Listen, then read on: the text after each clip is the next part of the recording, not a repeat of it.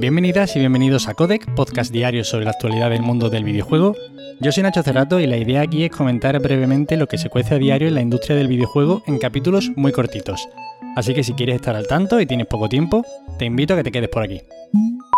Y hoy empezamos hablando de Mercury Steam, ya sabéis, el estudio español, que ya estaría trabajando en su próximo proyecto un RPG de acción en tercera persona ambientado en un mundo de fantasía oscura, en colaboración además con 505 Games.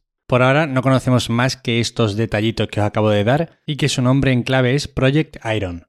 Lo que sí es cierto es que ya cuentan con una inversión de 27 millones de euros. Bueno, hay mucha gana, ¿no? De ver lo próximo de Mercury Steam tras haber hecho Metroid Dread, que ha sido un exitoso lanzamiento. Queda muy lejano el Castlevania Lords of Shadow que hicieron, un juego fantástico, el cual se me viene a la cabeza cuando leo esto de fantasía oscura. Pero claro, este estudio es un poco también un estudio de luces y sombras, porque después de ese Castlevania Lords of Shadow hicieron la segunda entrega, que bajo mi punto de vista era bastante, bastante más mala. Habrá que ver cómo ha madurado este estudio, habrá que ver si de cara al próximo lanzamiento mejoran las condiciones laborales de sus trabajadores y empieza a funcionar esta compañía tan importante en la industria de España del videojuego de forma un poquito más ejemplar, porque hasta ahora era bastante vergonzoso. Pero bueno, desde aquí, pues yo solamente tengo muchas expectativas con su próximo lanzamiento, y más con esta pequeña descripción de cómo será. 505 Games acompañará como publisher y bueno, es una distribuidora con muchísima solera. Así que nada, a esperar que todo salga bien. Bethesda publica un diario de desarrollo de Starfield en el que desvelan algunos detallitos interesantes, pero pocos. Aparecen por el vídeo Todd Howard, Matt Carafano, que es el director de arte, o Angela Browder, que es la directora del estudio, compartiendo reflexiones acerca de los videojuegos en general y sus deseos con respecto a Starfield. Sobre este dicen que tendrá un tono más realista y científico en contraposición a la fantasía épica de The Elder Scrolls. Hablan además de que será su título más ambicioso en cuestiones de exploración, y en el vídeo además se muestran varios artes conceptuales que, entre otras cosas, pues muestran un poquito de cómo será la ambientación del juego. Evidentemente hay muchas ganas de esto, pero yo sigo un poco con la mosca detrás de la oreja porque en principio este juego sale en noviembre de 2022 en exclusiva para Xbox Series y PC y todavía podría decirse que no hemos visto prácticamente nada. Yo imagino que si sigue en pie esa fecha no deberíamos tardar en ver algo más sobre este juego.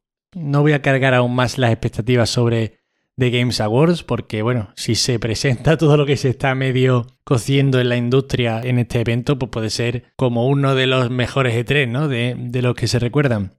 Pero bueno, si no es en este evento, espero que el año que viene, en el E3, lo que sea, pero esto tiene que enseñarse ya porque es que queda muy poquito para que se lance.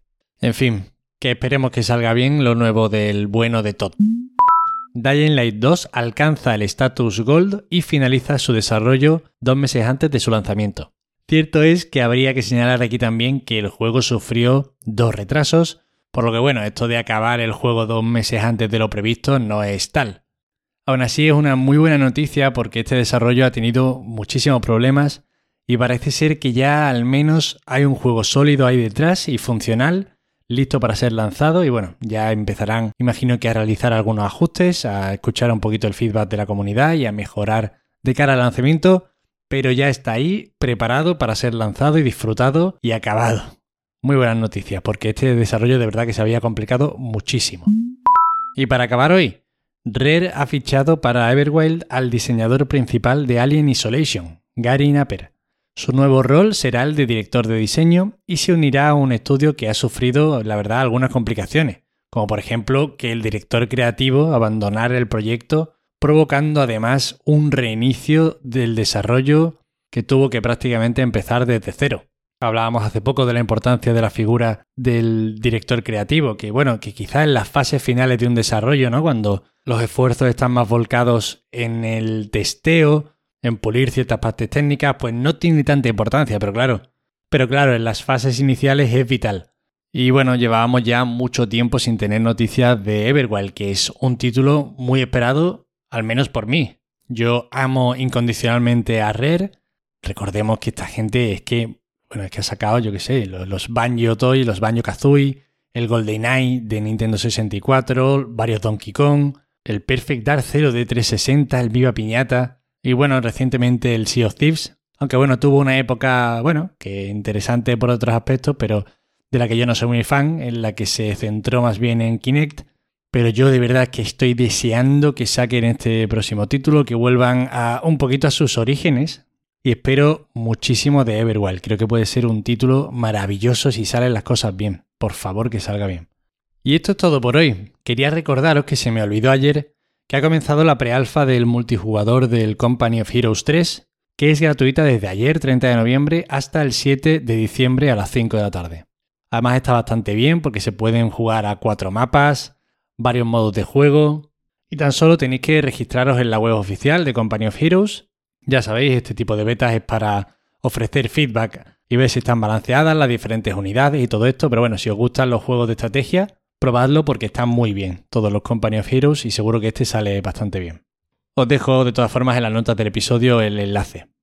Y nada más, espero que os hayan resultado entretenidas las noticias ya sabéis, para cualquier queja, sugerencia o comentario me tenéis en arroba Nacho Cerrato en Twitter.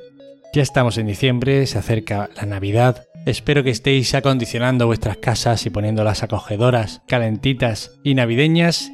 Y nada, que os agradezco de corazón que estéis aquí otro día más al otro lado escuchándome. De verdad, muchísimas gracias de corazón. Os lo digo mucho, pero os lo tengo que decir más. Muchísimas gracias. Y nos vemos mañana como siempre. Hasta luego.